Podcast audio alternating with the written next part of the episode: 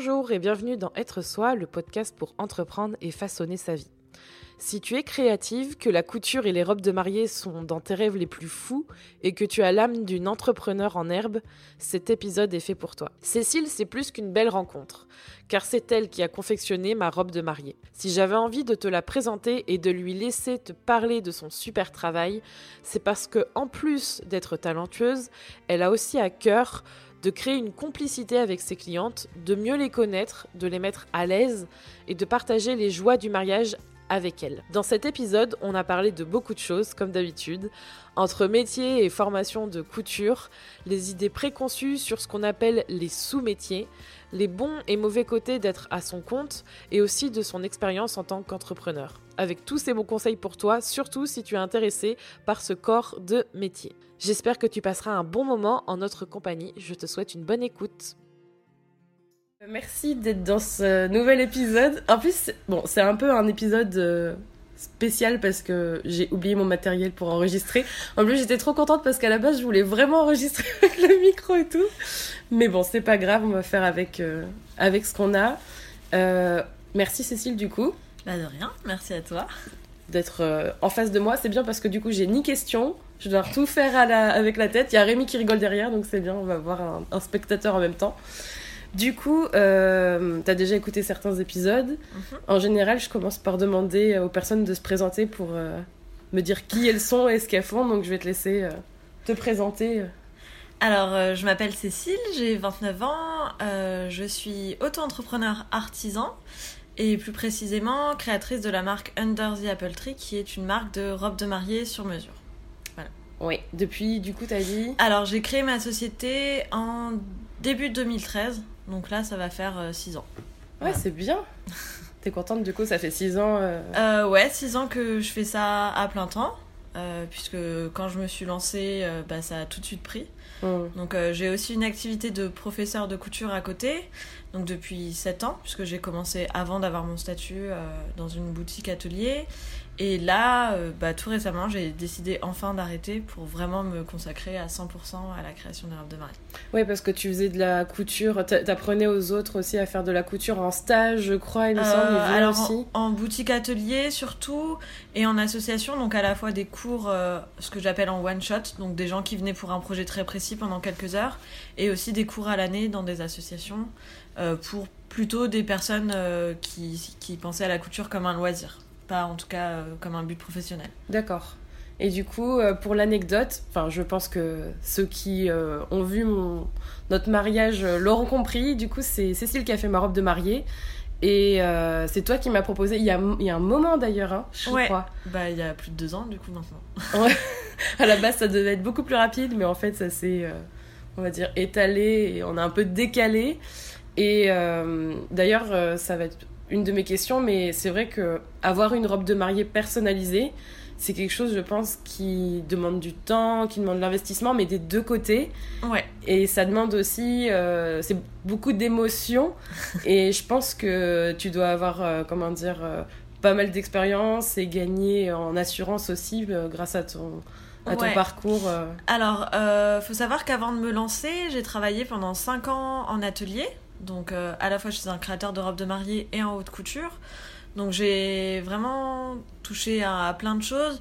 J'ai pu voir euh, comment se passait un rendez-vous avec un autre créateur, comment appréhender euh, la recherche d'une robe de mariée, tout ça. Enfin, comment apprendre aussi à connaître la future mariée, parce que quand on fait du sur-mesure, c'est important. Donc euh, voilà, j'ai travaillé beaucoup dans des ateliers et en même temps aussi euh, un peu en rendez-vous. Donc quand je me suis lancée, mm. c'était pas euh, tout nouveau pour moi. Je savais déjà ce que ça représentait et comment il fallait faire, en tout cas, mm. pour pouvoir recevoir, pour pouvoir poser les bonnes questions et, et pouvoir lancer un projet avec une future mariée. Ok. Et pourquoi t'as décidé de te lancer là-dedans? C'est parce qu'avant ça te plaisait de faire ça ou pas du tout T'es tombé par hasard? tout. Euh, Quand j'ai commencé la couture, euh, parce que j'ai fait des études de couture du coup, euh, en apprentissage, je voulais tout sauf de la robe de mari. en fait, j'étais persuadée que donc quand j'ai commencé, c'était en 2008-2009. J'étais encore persuadée que la robe de mariée, c'était des grosses meringues, des grosses robes de princesse avec plein de tulle, des couches et des couches. Et donc j'étais persuadée que, euh, que j'allais juste coudre du tulle toute la journée. Et puis euh, au final, euh, c'est très, c'est très fermé le monde du, de la couture, enfin du, du stylisme, de la mode en, France. Et, et par contre, dans la robe de mariée sur mesure, via les créateurs, c'est quand même assez vaste. Il y a pas mal d'offres. Et donc l'école avec laquelle j'avais décidé de faire mon apprentissage m'a proposé un entretien, un seul entretien, parce que de mon côté, j'avais trouvé aucun entretien. Et c'est grâce à cet entretien que j'ai été prise, et donc c'était un créateur de robes de mariée. Donc vachement moderne, euh, très Mm. différent de ce que j'imaginais. Et au final, ça m'a vachement plu. Euh, Puisqu'ensuite, après deux ans chez, chez ce maître d'apprentissage, j'ai travaillé pendant presque trois ans en haute couture dans un endroit avec beaucoup, beaucoup plus d'employés, une, une surface euh, de travail beaucoup plus grande. Et donc, je croisais jamais les clientes. Euh, vraiment, on travaillait pour des gens riches, très clairement. Et euh, bah, il y avait vraiment ce, ce- gap euh, entre Mm. euh, les gens qui travaillent, les gens qui payent, nous qui sommes payés au lance-pierre, et puis des gens qui dépensent des dizaines de milliers d'euros euh, clairement pour une robe. Mm. Du coup, ça m'a pas plu du tout en fait, même si le travail manuel, euh, j'adorais ça, je trouvais ça génial la haute couture, mais j'avais plus ce contact euh, avec la clientèle que j'avais un petit peu chez le précédent créateur. Mm. Du coup, je voulais retrouver ce côté-là, pouvoir travailler pour moi, euh, garder tout ce côté manuel, et puis en même temps bah, de rencontrer les futurs mariés, de les connaître, et de, bah, de faire grandir un projet euh, à deux et pas tout seul en fait. Euh, parce que j'aurais pu aussi faire des, des vêtements, les, les déposer en boutique ou sur un- mon site internet par exemple. Et je voulais pas du tout. euh, Enfin, je, je voulais quand même qu'il y ait une petite dimension sociale en fait euh, à mon un travail. contact, quoi. Voilà. Ouais. Bah, surtout quand on travaille tout seul, euh, c'est bien aussi de voir des gens. Donc euh, je voulais pas rester. En... Enfin, je savais que je voulais travailler seule, mais en même temps, je voulais pas être enfermée dans un atelier et, et être toute seule euh, tout le temps. Quoi. Ouais, parce que là, du coup, travailler à son compte, c'est aussi savoir euh, quel type d'entreprise tu veux. Ouais. Et toi, travailler toute seule, euh, ça... du moment que tu avais ce contact avec les clients, ça te posait pas forcément un problème? Euh, alors, au tout début, j'ai testé la colocation. Donc j'ai testé une première fois la colocation en open space au tout début parce qu'en fait je travaillais chez d'autres créateurs. Donc je travaillais sur mes projets perso avec quelques clientes. La toute première année j'ai dû faire 5 ou 6 clientes, enfin, ce qui n'est pas énorme. Euh, et à côté de ça, donc j'allais- je faisais, enfin j'allais à droite à gauche dans les ateliers quand on avait besoin de moi. Donc je voyais des gens tous les jours, pratiquement tous les jours, et je voyais aussi des gens euh, bah, dans ma colocation quand j'y Mm. étais. Ensuite, j'ai testé la colocation séparée, donc avec chacun euh, ses pièces. Ouais, sa boîte. Et voilà, chacun sa boîte, avec un espace commun, euh, un showroom partagé.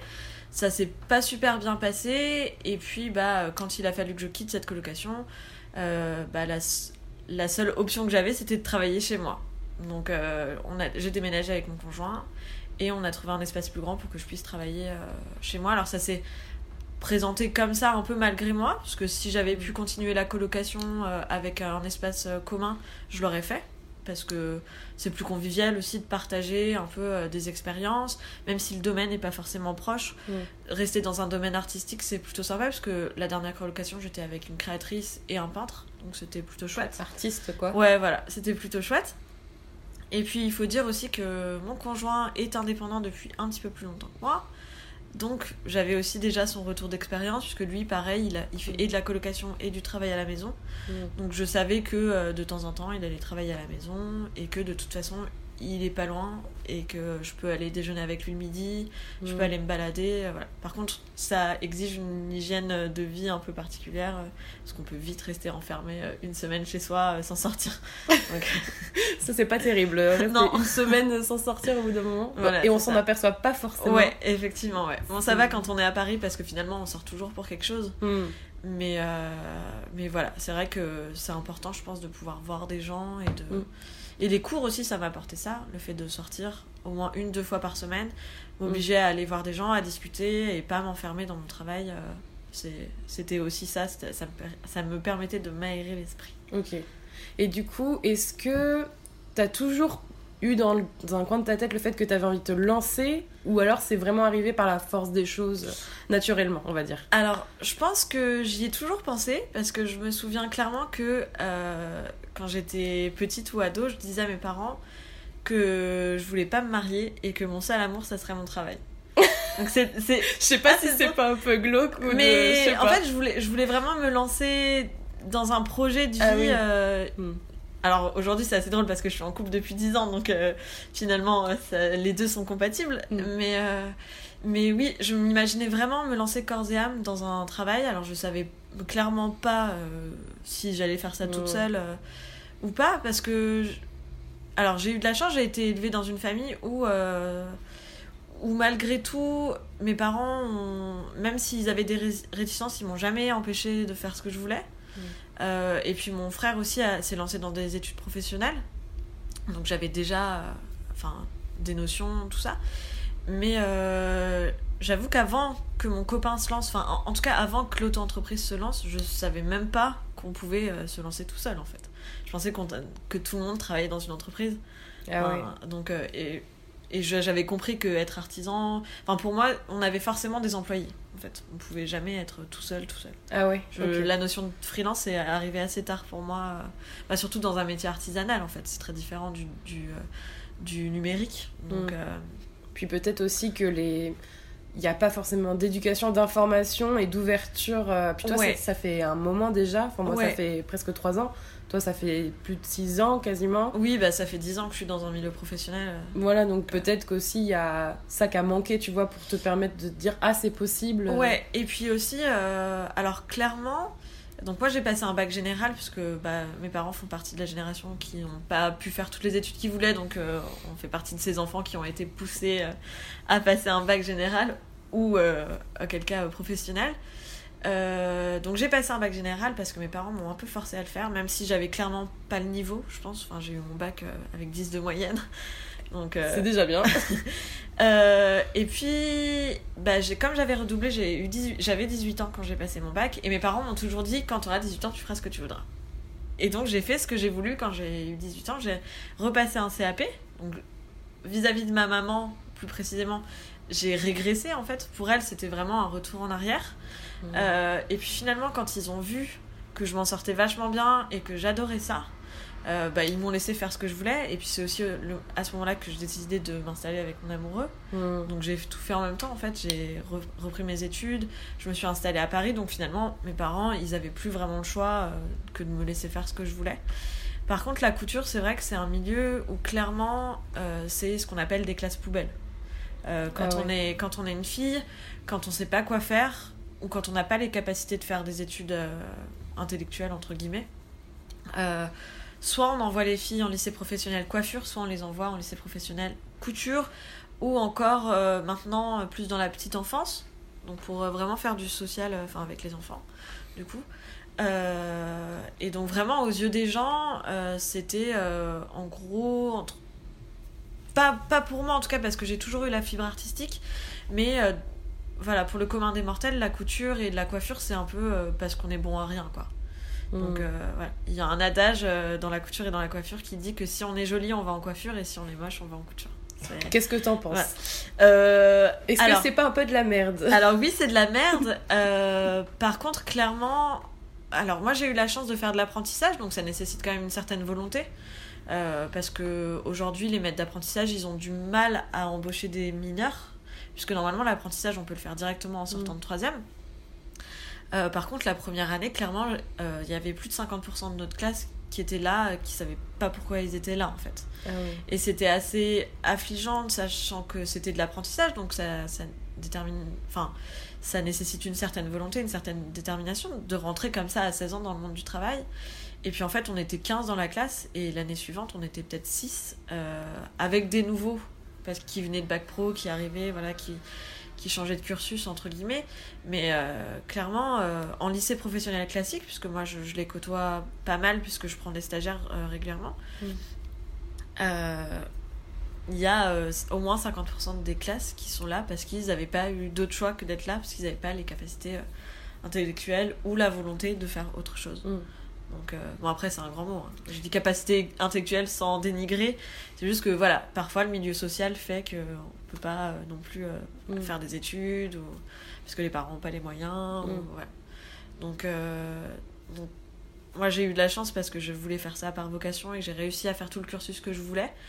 Mais, euh, mais pour donner un, un exemple, le dernier diplôme que j'ai passé, donc c'est un brevet professionnel, il n'y a qu'une seule école qui le dispense en France, donc c'est l'école de la chambre syndicale.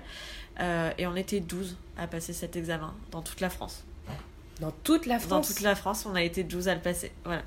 Pourquoi tu crois? Parce que c'est la seule école qui le dispense et c'est la seule école, en plus de ça, qui fait de l'apprentissage.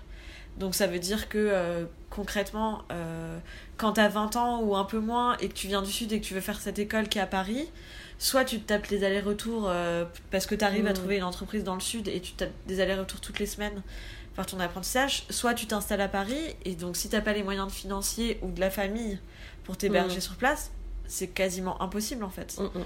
Donc euh, le- l'école a les capacités d'avoir plus d'élèves euh, dans chaque classe, même si les locaux n'étaient pas forcément adaptés, mais c'était possible.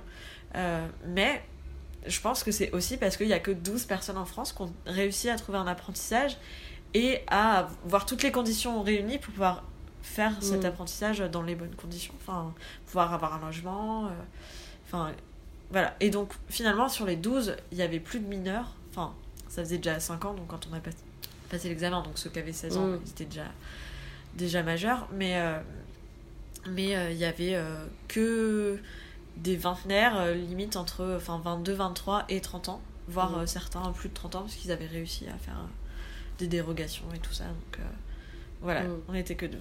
Et du coup, tu penses que ça a changé aujourd'hui la, la vision de la couture? Parce que enfin, moi, je, je comprends ça en même temps parce que ça me rappelle ma mère. Ma mère, elle a passé son seul diplôme, c'était euh, son CAP euh, couture. D'accord Ce qui est drôle, c'est qu'elle a jamais rien fait professionnellement en rapport avec ça.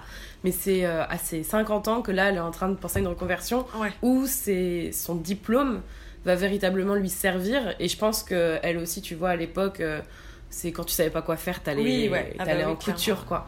Mais j'ai quand même ce sentiment, j'espère qu'aujourd'hui, c'est plus... euh, euh, justement, on met beaucoup en avant les métiers pratiques Ouais. et que justement, c'est vraiment pour donner les clés, que ce soit en salariat, mais peut-être plus juste dans tes- comme ton profil en fait, Ouais. pour se lancer et créer sa boîte dans n'importe quel euh, domaine possible. Bah, dans tous les cas, moi j'avais. Donc, mon conjoint il avait créé sa société avant moi, et euh, donc il avait... lui, il a un an plus que moi, et moi quand j'ai créé ma société j'avais 23 ans. Je me suis dit, si je me rétame, de toute façon, c'est. Enfin, j'ai que 23 ans, je pourrais. J'ai passé un bac, je peux Mm. essayer de rebifurquer. Et euh, fi- finalement, je me suis rendu compte que effectivement, il y a un regain pour euh, le côté artisanal, le côté manuel, le côté Made in France aussi, ou au moins Made in Europe, qui essaie de contrer toute la délocalisation euh, en Chine ou dans l'Est de l'Europe. les gens essaient vraiment de, de contrer ça. Après, j'ai peut-être un regard biaisé parce que je suis à Paris et que à Paris, c'est bah, réputé comme étant la capitale de la mode. Enfin, moins aujourd'hui, mais quand même, il y a toujours cette réputation avec les grandes maisons, euh, la haute couture, le savoir-faire français. Donc je pense que c'est important dans ce domaine-là de, le noter quand même. Euh, mais c'est vrai qu'en tout cas, la plupart des mariés que j'habille, enfin des futurs mariés, elles ont à peu près notre âge, donc elles ont rarement moins de 35, enfin plus de 35 ans, pardon. pardon. Merci, euh, là je me suis dit merde, j'ai 40, j'ai oublié. Elles ont, elles ont rarement plus de 35 ans. Donc je pense qu'aussi elles ont ce rapport au, au fait de revenir à des bases, Mm. à des choses un petit peu plus authentiques, un petit peu plus humaines finalement. Euh, et puis bah c'est aussi la robe de mariée, c'est aussi une des aventures où tu peux te faire faire une robe sur mesure, où tu as une vraie excuse pour le faire parce que aujourd'hui on va plus dans des soirées mondaines. euh, Enfin voilà, ça existe Mm. plus vraiment. Alors peut-être dans les hautes sociétés euh, c'est le cas, mais moi c'est pas la clientèle que je vise. Mais euh, mais du coup, voilà, c'est un peu le rare moment de sa vie où euh, on se fait faire une robe parce que nous, on n'a pas le bal de promo comme aux États-Unis, on a vraiment Mm. que le mariage, quoi. Donc euh, finalement, les gens vont peut-être un petit peu plus se tourner vers ça. En tout cas, même si c'est pas du sur-mesure, sur-mesure, à Paris, les filles vont vraiment se diriger vers des sociétés françaises, vers des créateurs français, plus que vers. Enfin, j'ai l'impression que plus euh, vers des boutiques multimarques qui font apporter des, des robes fabriquées en Asie ou dans Mm. l'Est. Mm, Ouais. mm. En tout cas, il y a vraiment ce côté Europe ou même plus français euh, vers le créateur ou la société euh, française. Enfin, Mm. vraiment, les filles qui viennent me voir, elles me disent clairement euh, Moi, je vois un petit côté éthique dans, dans ma démarche. euh, J'aimerais vraiment passer par des artisans français, que ce soit pour la robe, pour le costume, pour les bijoux. Euh, et puis, bah, auquel cas, généralement, Mm. tu peux pas faire autrement, mais le traiteur, le lieu, Mm. parce que bon, tu vas pas faire venir de la nourriture de je ne sais où. Ouais, ça va être un peu bizarre. Voilà. Et du coup, dans, ton, dans l'entreprise que tu as créée, quand tu l'as créée, tu t'es dit, euh, bon, mis à part le côté contact, tu vois, que tu voulais retrouver, c'est quoi euh, les valeurs ou les choses que tu avais envie de transmettre ou de proposer à tes clientes et dans tes créations, par exemple? Alors, clairement, le, Made in France, c'était euh, une des valeurs plus plus que je voulais Mm. ajouter à ma boîte. Donc, ça concerne à la fois les matériaux que j'utilise, enfin les matières en tout cas, euh, donc toutes les soies que j'essaie au moins de faire venir de France ou d'Italie quand c'est possible. Parfois, euh, alors moi c'est pas trop le cas, mais il y a des choses euh, qu'on peut pas faire, faire en, en France parce que niveau, niveau technicité, euh, Mm. c'est pas possible. Alors, dans la couture, c'est vrai qu'on on a un peu ce. Enfin, la couture, c'est un peu dénigré à cause du Made in China. Euh, par contre, il faut bien se mettre en tête que les Chinois sont super forts dans l'innovation et que, euh, en termes de couture, en termes de textile en tout cas, il y a, ça change tout le temps. Il y a tout le temps de la création. euh. Du coup, on est obligé de passer par des sociétés euh, étrangères parce qu'ils ont le monopole de certaines techniques. Du coup, bah, on mêle quand même vachement les cultures, c'est important. Par exemple, ta dentelle, je t'avais expliqué que c'était à la base une dentelle coréenne qui est ensuite Mm. fabriquée en Asie, enfin en Chine notamment. Donc, enfin forcément, tout se mêle.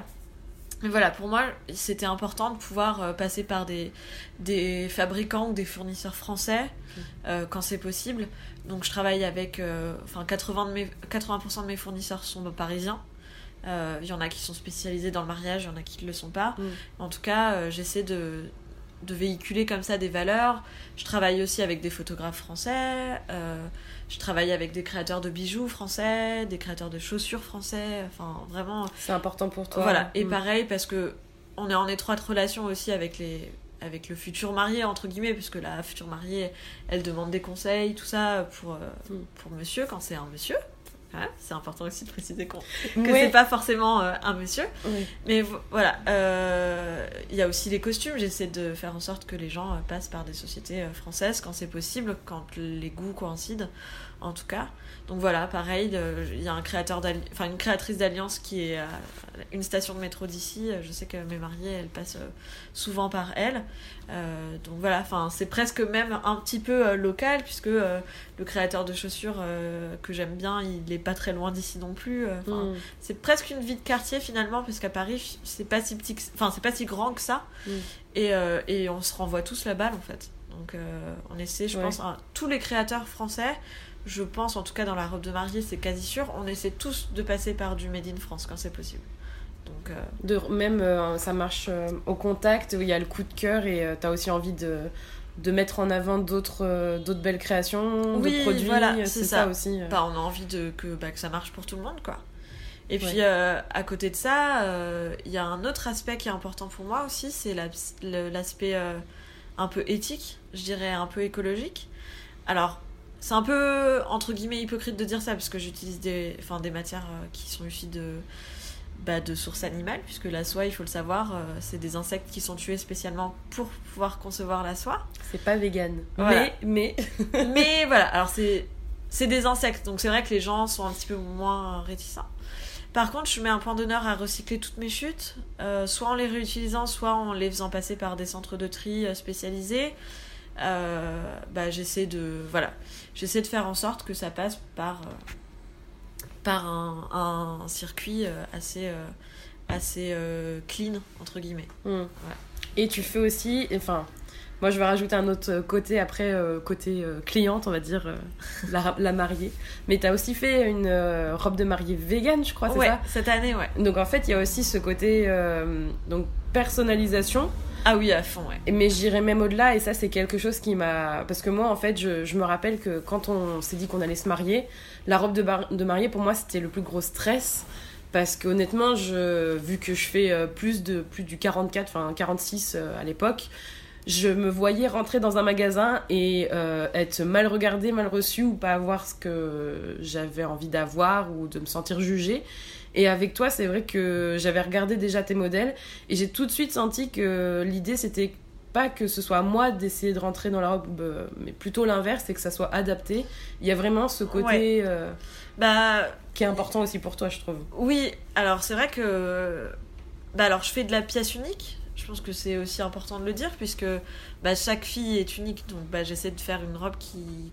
Qui, bah, qui reflète sa personnalité tout simplement. Mm. Donc parfois j'ai des demandes spécifiques, que ce soit des demandes physiques ou des demandes euh, bah, psychologiques entre guillemets. Là pour la robe vegan, puisque ça correspond à une façon de vie, ça correspond à une, à une idéologie tout simplement. Mm. Donc euh, en fait moi il y a plein de choses auxquelles je pense pas forcément, mais parfois les mariées elles me proposent des idées, euh, des envies, et donc euh, bah, je m'adapte, enfin c'est le but. Moi j'ai vraiment envie de, de faire plaisir aux futurs mariés parce que bah, on est censé entre guillemets porter qu'une seule fois sa robe euh, de mariée, et donc je pense que c'est important d'avoir quelque chose d'unique ou de presque unique euh, dans d'autres cas de figure, mais, euh, mais que ça corresponde à, à 100% à qui on est en fait. Mm. Donc si on est vegan, bah, je, trouve ça, je trouverais ça dommage de se dire bah, euh, je peux pas porter une robe vegan, donc je vais être obligée de, de porter une robe euh, qui est loin Mm. de mes idées, euh, de mes envies. Donc, enfin, Tu t'adaptes. voilà, je m'adapte à fond. Mm. Et puis bah, ça fait aussi que je sors de, mon, de ma zone de confort. Puisque bah, ça nécessite des recherches, ça nécessite des, des essais techniques. euh, donc c'est génial aussi de se dire que bah, chaque jour j'innove et, et je fais des choses nouvelles. Mm. euh, il y a ça surtout aussi. Je- quand j'ai créé ma société, c'était le but c'était de pas m'ennuyer. Je voulais pas répéter les mêmes tâches tous les jours comme ce qu'on fait dans les usines. Alors à Paris il n'y a pas d'usine, mais, mais euh, souvent on, on est cantonné à une tâche précise. euh, donc euh, voilà, ça c'était tout ce que je ne voulais pas Mm. faire. Tu voulais pas retrouver. euh, les... Ouais, bah, c'est sûr. Voilà, je voulais pas le côté ouvrier, puisqu'en couture on a quand même cette notion euh, d'ouvrier. Je, je voulais pas. À la chaîne et tout. Alors en haute couture c'est pas le cas, mais on a chacun ses spécificités, ses spécialités. Moi j'ai choisi le flou parce qu'il y a plusieurs, il y a plusieurs secteurs dans, le, dans la création, en tout cas dans la couture, dans la fabrication, il y a plusieurs secteurs. Moi j'ai choisi ce qu'on appelle le flou, donc c'est tout ce qui est robe de soirée, matière fluide. Donc ça nécessite à chaque fois des, te- des techniques plus ou moins spécifiques à chaque matière. Mm. Alors que le tailleur, par exemple, donc faire des costumes hommes ou femmes, ça, euh, c'est des techniques, euh, alors pas ancestrales, mais assez anciennes, Mm. qu'on utilise depuis euh, des siècles pour certaines, et qu'on répète à chaque fois qu'on fait un costume. Même si Mm. la forme est différente, à chaque fois on réutilise les mêmes techniques. Mm. Donc ça, j'adore le tailleur, mais je voulais pas faire ça. Je, je voulais vraiment euh, pouvoir à chaque fois réfléchir à tiens la robe la robe a cette forme là donc il y a que cette technique là ou cette technique là qui est adaptée donc je voulais pouvoir euh, à chaque fois euh, tester des nouveautés et, et m'adapter en fonction de la robe donc euh, la robe s'adapte à la mariée et moi je m'adapte à la robe également puisque chaque Mm. matière implique certaines techniques parce que je, je peux pas faire n'importe quoi en fait. Mm. Voilà c'est très précis Ouais, gros travail de, personnalisa- de personnalisation, de ouais relation client. Et euh, je vais parler des mauvais côtés, là, je vais directement...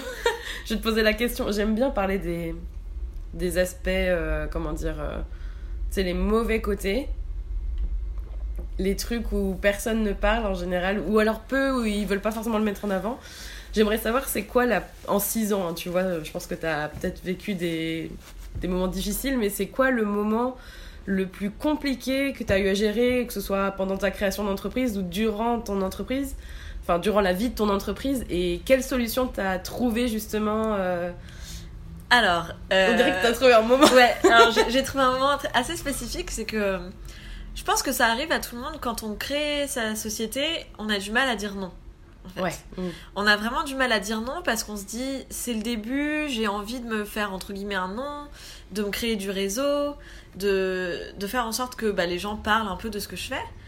Et je pense que le fait, et on pense souvent que le fait de dire oui, c'est une bonne chose parce que les gens vont se dire ah la personne elle, elle est conciliante, elle est sympa, je vais la conseiller à quelqu'un d'autre machin. Sauf qu'en fait dire oui à tout c'est une très mauvaise idée. Donc il m'est arrivé de faire des robes pour pas très cher et de me voir à travailler euh, je sais pas euh, 150 heures, 200 heures pour 500 euros, Enfin, Mmh. ce qui est euh, ce qui est rien en fait. Enfin, clairement je, je, je m'exploitais moi-même. Euh, jusqu'à euh, ce que je comprenne que la personne en question avait capté que j'arrivais pas à dire non et qu'elle en profitait. Et que euh, bah, physiquement ça m'avait mis vraiment dans un sale état parce que je me suis coincé le dos deux jours avant de livrer la robe alors que j'avais pas fini de. Enfin, je l'avais pas terminée. et que j'ai dû travailler euh, 48 heures d'affilée presque Mmh. sans dormir parce que j'avais le dos bloqué et que je pouvais pas faire autrement que de travailler très lentement euh, pour pouvoir finir la robe dans les temps puisque cette dame-là devait partir à l'étranger pour porter, enfin pour l'événement euh, euh, auquel elle était invitée pour euh, Ah oui. avec sa robe. Donc, à partir de ce moment-là, je me suis dit, j'arrête de dire oui. Alors, ça, ça a été, euh, ça s'est pas fait du jour au lendemain, bien entendu. Mais je me suis surtout ju- juré que je ne ferais plus jamais de nuit blanche.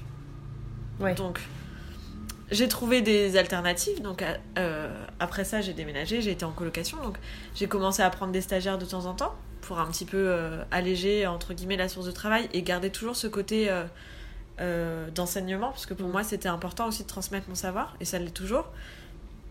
Donc, j'ai trouvé des alternatives, tout ça, pour arrêter de dire euh, oui quand clairement je savais que c'était pas possible. Ou qu'alors je j'allais pas dormir ou que j'allais pleurer euh, parce que euh, je me disais mince ça va pas être possible je il y, a- y a que 24 heures dans une journée je, je, je peux pas faire plus. Donc euh, au début j'appelais des copines pour venir m'aider et puis Mm. euh, voilà. Mais j'ai arrêté de dire de dire oui. Et il y a aussi une- un autre aspect c'est que j'ai arrêté de penser que ce que je faisais c'était trop cher Ah oui, ça c'est un gros problème. Ouais, le- je- le- alors- ouais. surtout quand on vend un produit physique Mm. et que on a comparativement euh, bah, plein de entre guillemets concurrents Mm. parce qu'on est beaucoup de créateurs à Paris en tout cas et en France on est beaucoup et qu'on se dit euh, mince une telle ou un tel euh, vend un truc similaire euh, deux fois plus cher que moi Mm. euh, mais pourquoi moi j'arrive pas à faire ce prix là si je, si je le vends à ce prix là j'aurai pas de clients? Et puis après je me suis dit que clairement bah, j'avais fait des études j'ai fait 5 ans et demi, enfin 5 ans, presque 5 ans et demi de- d'études. euh, Enfin, j'ai travaillé en société. Mm. Je, quand j'ai créé ma boîte, ça faisait déjà 5 ans, un peu plus de 5 ans que je travaillais.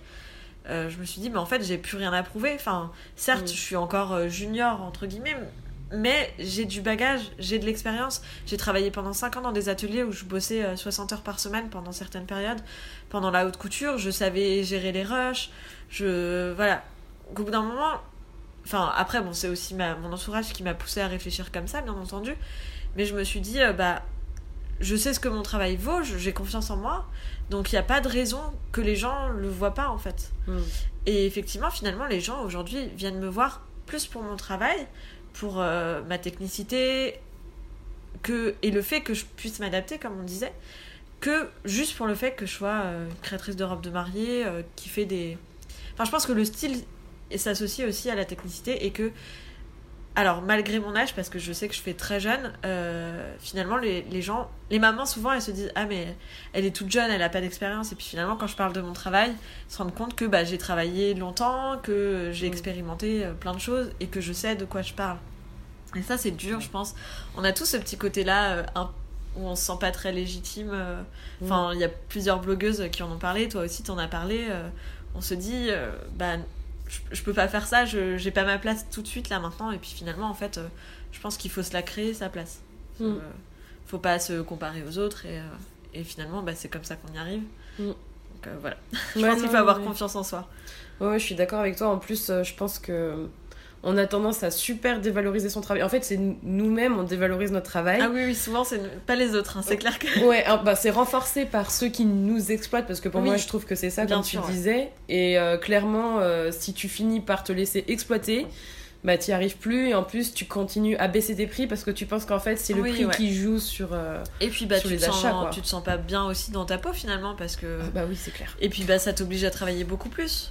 Oui, Euh, pour, pour pas cher. Ouais, pour pas cher, donc tu travailles plus pour essayer de, de- d'avoir un niveau constant de vie. Mm. Et puis, euh, et puis finalement, en fait, t'es pas non plus, euh, enfin, t'es pas remercié. Enfin, les, gens clairement ils t'ont exploité et il y a pas de merci, il y a pas de vrai merci. Enfin, il y a pas de merci sincère. Mm.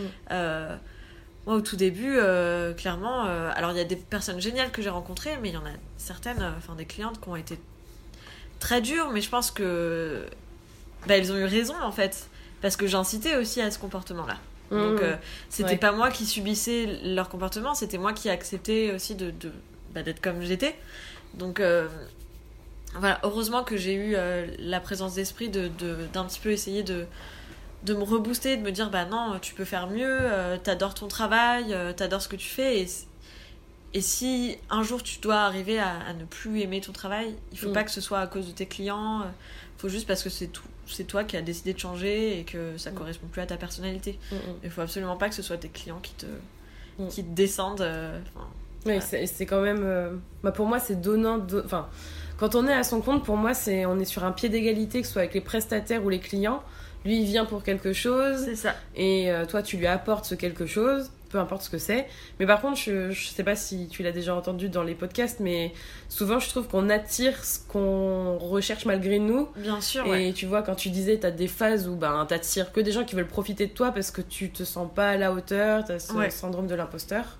Bah, C'est un peu ça aussi, je pense. Alors, aujourd'hui, je... Alors, je l'ai eu pendant longtemps, je pense, euh, ce petit syndrome. Mais euh, je pense que j'ai passé le cap. Alors, ça revient toujours un petit peu quand je fais des salons de robes de mariée, que je côtoie du coup d'autres créateurs et que je vois que un tel a réussi à monter une société qui fonctionne vachement bien en peu de temps.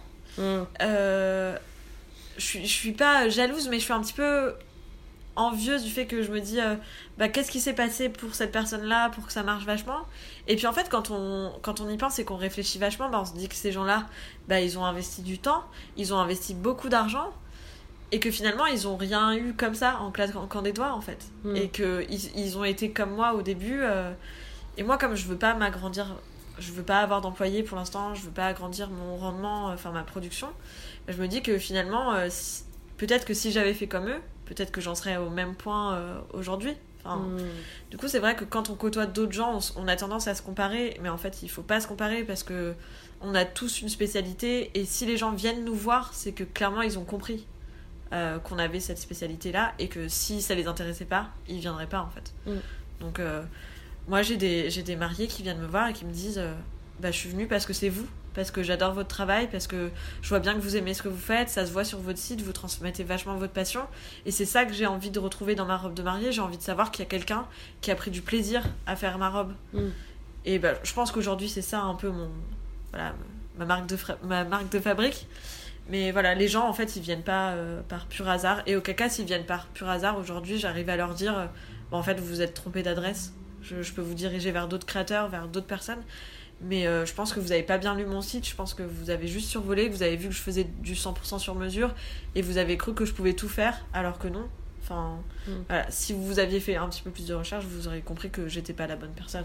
C'est quoi la demande bah, Tu dis ça, mais c'est quoi la demande la plus farfelue que t'aies eue et que t'as pas forcément pu faire C'était quoi C'est un. Alors, j'ai pas eu tant de demandes farfelues que ça, puisque finalement, les demandes, elles, elles restaient dans un domaine euh, relativement classique. Mais par exemple, il y a des filles qui me disent euh, je, bah, je veux une robe de princesse. Clairement, euh, quand elles me disent princesse, elles pensent à la grosse robe un peu cendrillon, machin. Et je leur dis bah, moi, je fais pas ça, je peux vous diriger vers des confrères qui le font très bien. Mhm. Donc euh, voilà, souvent c'est juste ça. C'est des filles qui ont pas capté que le style que je proposais était très loin de leurs envies. Euh, voilà, c'est tout. Enfin, j'ai jamais eu de. de, de je sais pas, parce qu'il y a des gens qui se sont spécialisés là-dedans, mais j'ai par exemple pas eu euh, de demande de reproduction de robe d'un film, enfin d'une robe de mariée dans un film. Ah ouais. Euh, j'ai pas eu de demande de style particulier, par exemple un style médiéval ou un style un petit peu plus. euh, Enfin, je sais pas, punk ou rock. je- clairement, je pense que les gens ont compris tout de suite que c'était pas mon domaine, Mm. même si je faisais du 100% sur mesure. C'est une preuve que tu communiques euh, le bon message. Parce que tu sais, je pense qu'il y a ça aussi quand tu, quand tu communiques et que tu as envie d'être. Enfin, tu as, ces personnes qui ouvrent une boîte et ils sont tellement en demande de- d'avoir des clients Oui. que du coup ils pensent qu'il faut toucher tout le monde. Ouais. Et du coup, tu as plein de profils différents, mais tu sais pas tout faire ou tu veux pas tout faire. Bah, c'est ce que j'essaie d'expliquer à, à mes stagiaires, parce que j'ai souvent des stagiaires. J'aime beaucoup prendre des stagiaires en reconversion professionnelle. Mhm. Euh, donc des, des, des- souvent des filles, puisque enfin, mes locaux euh, m'incitent plus souvent à prendre des filles en tout cas, euh, qui ont fait des études souvent scientifiques ou vraiment très intellectuelles, enfin vraiment, il n'y avait pas du tout de côté manuel, bah, qu'il faut éviter absolument de s'éparpiller. Mm. Il faut pas essayer de faire et de l'enfant et de l'adulte. euh, Enfin, quand on fait un métier manuel, en tout cas, enfin pour moi, pour la couture, il faut essayer de vraiment de rester dans une spécialité. Moi, j'avais plusieurs activités à côté qui me Mm. permettaient de pouvoir vivre aussi sans faire à 100% de la robe de mariée, donc notamment être prof. Euh, ça me permettait de pouvoir payer mon loyer. Mm. Euh, voilà. Si c'est possible plutôt de rester dans un domaine similaire euh, assez proche, mais qui est assez dissocié de ce qu'on fait pour qu'on n'ait pas besoin d'en parler. Mm. Notamment, moi, j'avais pas besoin de dire à mes clientes que j'étais prof. Enfin, voilà. Euh, c'est mieux plutôt que d'essayer de s'éparpiller et de faire plein de choses à la fois et de finalement de ne pas euh, acquérir de l'expérience vraiment dans un domaine très, très précis. Mm. Je, voilà, je pense que si ça n'avait pas marché, la robe de mariée, euh, bah, j'aurais essayé de faire autre chose tout en restant dans la couture parce que pour moi, c'est vraiment ça que j'aime. Mais, je pense qu'il faut rester vraiment Mm. Dans un truc euh, spécifique et, et pas, pas aller à droite à gauche parce que je pense que c'est un, un, un mauvais. On renvoie une mauvaise image en fait. Quelqu'un qui arrive pas à se poser, Ouais. qui est pas organisé, qui s'éparpille trop et qui est trop volatile en fait et, Mm. et du coup bah, qui sait pas ce qu'il veut. Quoi. Mm. Donc, euh, Et Tu sais pas trop ce qu'il fait non plus. voilà, c'est ça.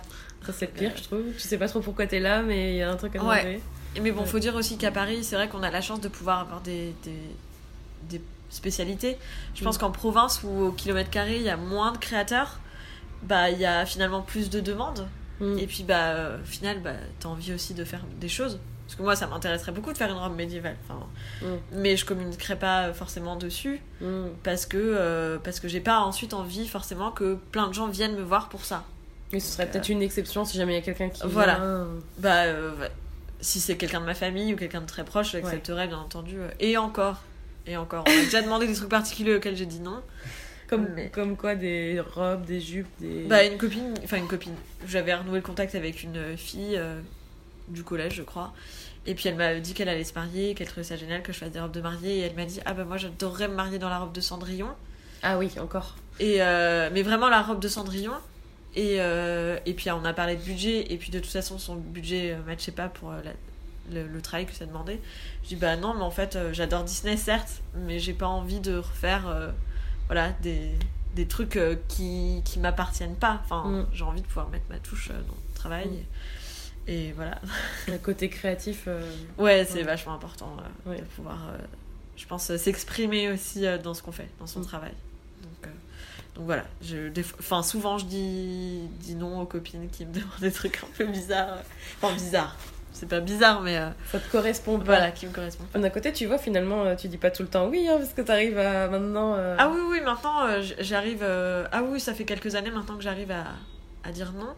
Notamment depuis que j'ai commencé à faire des salons du mariage, enfin un salon du mariage, où j'ai vu que les gens s'approchaient de mon, de mon travail et que bah, ils aimaient ce que je faisais. mm. Parce que c'est un peu difficile au début, parce que j'ai fait ma première collection et j'ai vraiment voulu faire des modèles qui me ressemblaient. Je, je me suis pas souciée du fait que c'était vendable, euh, voilà. Et donc j'ai fait des robes courtes avec des tutus, un peu euh, entre, enfin tutus avec des jupons en dessous, façon un peu mode japonaise parce que été vachement influencée par le Sweet Lolita, tout ça. Mhm. Et puis, euh, en fait, finalement, les gens sont venus me voir parce que je faisais un truc assez spécifique, même, même s'ils me demandaient pas du tout du Sweet Lolita, enfin, mais ils se sont dit, euh, voilà, il y a une touche personnelle, et donc, euh, bah, on voit qu'elle kiffe ce qu'elle fait, donc euh, on va la contacter, et, et voilà. Je pense que tu l'as ressenti aussi quand, Mm, je, mm. quand je t'ai proposé de faire ta robe. Clairement, tu as ressenti euh, le fait que j'avais envie de faire euh, ta robe. Mm, Pas juste que je t'ai proposé comme ça pour un partenariat, pour essayer d'avoir de, de, euh, comment dire du réseau euh, de la pub parce qu'il n'était pas du tout question de ça Euh, vraiment j'avais envie de faire ta robe comme j'ai envie de faire les robes euh, des, des futurs mariés qui viennent me voir en fait Mm. clairement si ça matche pas au niveau personnalité euh, je je cherche pas en fait Ah, mais moi, je pense que j'ai eu beaucoup de chance, hein, parce que je sais pas ce que j'aurais fait. Et pourtant, tu vois, j'avais regardé euh, euh, sous- sur tes conseils, à un moment donné, il fallait que je me rende dans, dans une boutique pour voir un peu la forme. Les... Enfin, je sais plus ce qu'on avait décidé. oui dans une boutique multimarque pour au moins Ouais. tester des choses que moi j'ai pas euh, à Ouais. te proposer Mais en fait, je me suis pas sentie à l'aise, pas à ma place. Et pourtant, tu vois, par curiosité, j'ai cherché même dans les créatrices pour voir ce qu'il y avait. Et Puis moi, j'habite à Bordeaux, donc euh, je me suis dit, il y a quand même des gens y a des gens qui doivent faire des trucs euh, en dehors des trucs multi multimarques. Et euh, soit j'ai pas trouvé, soit euh, vraiment, tu vois, je pense que c'est hyper important le relationnel, comme tu disais, Ouais. parce que euh, faut se sentir bien en fait. C'est un moment qui peut être super stressant. bien sûr ouais Il y a plein d'autres trucs à penser. Il y a beaucoup de filles qui sont stressées ouais, quand elles viennent faire leurs essayages. Bah, j'en ai une récemment où bah voilà, faut leur expliquer que les modèles d'essayage qu'il y a là euh, dans le showroom, ils sont pas fait pour elle, c'est des tailles standards, c'est pour que tout, enfin un maximum de gens puissent rentrer dedans. Et puis elle me dit bah voilà, je trouve que là ça me met pas en valeur. Il faut leur expliquer que c'est normal, c'est juste parce que euh, la robe elle est pas faite, elle est pas Mm. faite vraiment spécialement pour elle. Et euh, moi je fais des retouches jusqu'au dernier moment pour être sûr que tout aille Mm. bien. Donc voilà, c'est, il y a des gens, le sur mesure c'est compliqué. hein. Il y a beaucoup de gens qui finalement ne signent pas parce qu'ils ont du mal à se projeter tout simplement. Je comprends. Donc Parce euh, que moi, je crois que le. Et d'ailleurs, je crois que c'est ma mère ou même toi, hein, Rémi, je crois à un moment donné, tu me disais, oui, mais. euh, Enfin, surtout ma mère qui me disait, mais elle va ressembler à quoi ta robe? Oui, ouais. Et moi, euh, moi-même, je disais, ben, ça va être un peu comme ça, tu vois. Enfin, je me l'imaginais un peu flou, mais c'était pas non plus très concret. Oui, Pourtant- surtout qu'on a fait plein de dessins. et- Ah ouais, ouais, pourtant je suis une fille qui a besoin de concret, tu vois. Et euh, pour ce jour-là, euh, dans ma tête, je m'étais dit, en fait, je saurais exactement à quoi je vais ressembler. J'avais la forme parce qu'on avait fait le, le plus gros, le patron ouais, et le tout. patron, ouais. Mais euh, les détails, tu vois, je les ai su vraiment euh, au dernier moment, tout ce qui était Ouais. la robe au-delà de la forme, tu vois. Oui, les matières, tout ça. Donc, euh, Donc je peux comprendre, mais en même temps, euh, c'est un jeu de confiance. C'est là où la relation avec la personne qui crée. et importante, Et importante. ouais. Bah, il y a beaucoup de filles qui finalement préfèrent choisir une robe déjà toute faite parce que justement, elles Mm. vont maîtriser l'image qu'elles vont renvoyer. Et puis, bah, il y a celles qui viennent, qui passent par moi et qui euh, ont une très bonne capacité de projection finalement. Ah, je sais pas si j'avais une bonne capacité de projection, mais je pense que j'avais vraiment confiance en toi Ouais. et ça m'a rassurée. Donc, je pense aussi, voilà, c'est ce qui fait que c'est c'est pour ça aussi que je fais pas beaucoup de robes dans l'année puisque finalement. euh, il faut que ça matche aussi. euh, Enfin, Mm. c'est important moi qu'avec chacune de mes mariées, j'ai cette complici- complicité. Enfin, il y a clairement des mariés avec qui je suis restée amie parce que voilà, à force d'apprendre à les connaître, parce que c'est important aussi de connaître la personnalité. euh, Mm. bah voilà, je. C'est pour ça que je fais peu de robes, c'est parce que je veux qu'à chaque fois ça matche à 100%. Donc ça se passe bien. Ouais, et que ça se passe bien. Du coup, c'est quoi le truc ou, la, ou le moment ou la robe ou je sais pas euh, dont t'es la plus fière ou, euh, ou le meilleur moment ou le meilleur souvenir que t'aies de ton de ton aventure d'auto-entrepreneur pour l'instant? Euh, bah, comme chaque créateur, peu importe le domaine, je pense que c'est toujours le retour après le mariage. On dit, bah voilà, j'ai passé une super journée. Euh, Les photos voilà, les photos. Après, il y a un petit côté aussi que j'aime bien, mais qui est un peu, entre guillemets, triste pour moi, c'est quand je fais partir ma robe, enfin, quand je donne ma robe à la future mariée. Au revoir mon Voilà. bébé C'est ça, exactement ça. Je- J'ai un peu l'impression de donner une petite partie de moi-même euh, à chaque Mm. fois, mais je sais qu'elles sont entre de bonnes mains. Mais en même temps, je suis contente parce que je me dis, ça y est, le travail est fini. J'ai travaillé des dizaines et des dizaines d'heures sur cette robe. Euh, et puis, bah, ça y est, elle va vivre son grand jour. Donc, euh, elle est Mm. restée dans, un- dans une housse, enfin, euh, voilà, en confection pendant des mois. Et puis, bah, enfin, euh, voilà, elle va être mise en valeur. Il y aura le futur marié ou la future mariée qui sera là. Et il y aura tout un truc qui fera que, euh, voilà, elle sera vraiment sous son meilleur jour. Mm. Donc j'ai vraiment hâte aussi que bah, qu'elle euh, qu'elle qu'elle vive son moment à elle. Et, et puis bah il y a cet effet de soulagement en fait finalement. Je- Mm. Le côté bah ça y est j'ai fini, je vais pouvoir dormir un petit peu. c'est du boulot Parce qu'il y a le bah oui il y a, il y a aussi un côté stressant hein, forcément pour un, un, un événement aussi important. C'est arrivé qu'il y ait des couacs, hein, des boutons qui cassent le jour du mariage, euh, ça arrive. euh, voilà, je, j'en ai pleuré hein, aussi. Moi, ça m'est arrivé voilà, que, qu'une fille me, me dise bah, Ma robe était super belle, mais il y a un bouton qui a, qui a craqué. euh, comment ça se fait euh, Voilà. Mm. Bah, c'est arrivé deux fois, je crois. Et euh, sur les cinquantaine de robes que j'ai faites. Donc c'est pas non plus énorme. Et puis bah, c'est aussi parfois des éléments indépendants de ma volonté. Mm. Voilà, un bouton euh, qui a été mal fait par, par, par le fabricant qui casse ou. ou la mariée hein. parce Oui. que moi honnêtement tu vois je sais que c'est le fil qui est en dessous tu sais qui permet de soulever un peu la le jupon Ouais. ou la traîne moi en fin de journée à force de l'utiliser il s'est un peu décousu Ah oui, ouais. mais c'est normal tu vois à Bien force sûr, de oui. l'utiliser Il y a quelqu'un euh, qui, qui marche sur la robe à un moment alors que t- il y a un, Ouais, y a un voilà. point, enfin il y a une couture à ce moment-là et puis bah, que ça casse. c'est ça Forcément, il y a, bah, c'est du travail manuel, c'est ouais c'est du fait main voilà, c'est du fait main, donc euh, tout n'est pas, euh, enfin c'est pas parfait faut Fiable aussi accepter 100%, ça voilà, c'est ça. Et, et c'est vrai que, que c'est quand même beaucoup de stress. J'ai beaucoup de, de moments parfois où je me dis est-ce que je vais y arriver à respecter toutes les, dead- les deadlines? Mais j'adore travailler dans la pression parce qu'en haute couture on travaille tout le temps sous pression. enfin quand il y a les défilés, qu'on a 50 robes à faire, voilà, c'est on est toutes en mode enfin tout le monde se soutient, tout le monde aide tout le monde. Donc donc j'avais déjà l'habitude de travailler comme ça. Donc c'est aussi un je pense une un, un point fort de mon travail. Mais c'est vrai que parfois c'est stressant d'être tout seul et de se dire, bah, en plein été par exemple, tout bêtement, tout le monde part en vacances. Et puis bah moi je suis là en train de rusher euh, à finir toutes les robes, j'ai genre 10 robes à faire pour le même mois. Euh, et puis bah tout le monde me dit bah tu pars pas en vacances Bah non Et mes clientes aussi qui me disent bah vous partez pas en vacances cet été Et je leur réponds bah je peux mais je ne finirai pas votre robe. C'est au revoir. voilà, je vous la laisse comme ça. Euh. Donc euh, c'est vrai que parfois c'est un peu dur psychologiquement de se dire que bah à côté de ça il y a plein de gens euh, qui partent en vacances, d'autres créateurs qui arrivent à partir en vacances parce qu'ils sont mieux organisés ou voilà. Mais c'est vrai que c'est après c'est un, coup à prendre. Hein. C'est vrai que les gens s'imaginent que les indépendants peuvent faire tout ce qu'ils veulent quand ils veulent, mm. alors c'est pas vrai. Mais euh, je pense qu'on est même plus contraints que des gens qui sont en société enfin qui travaillent en société. on peut euh, compter que sur soi. Bah, D'ailleurs, ah ça. ça. fait, c'est ce que j'allais te demander. Les, pour toi, les inconvénients, c'est des fois de devoir faire l'impasse sur des choses que tu aimerais faire. Euh, clairement, par exemple. Mm. Euh, ça nécessite beaucoup de temps de travailler tout seul, forcément.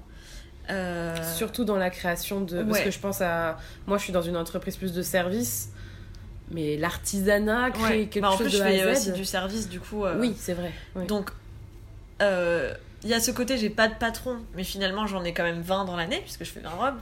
j'ai 20 clientes, mes 20 patrons, voilà, c'est mes 20 clientes.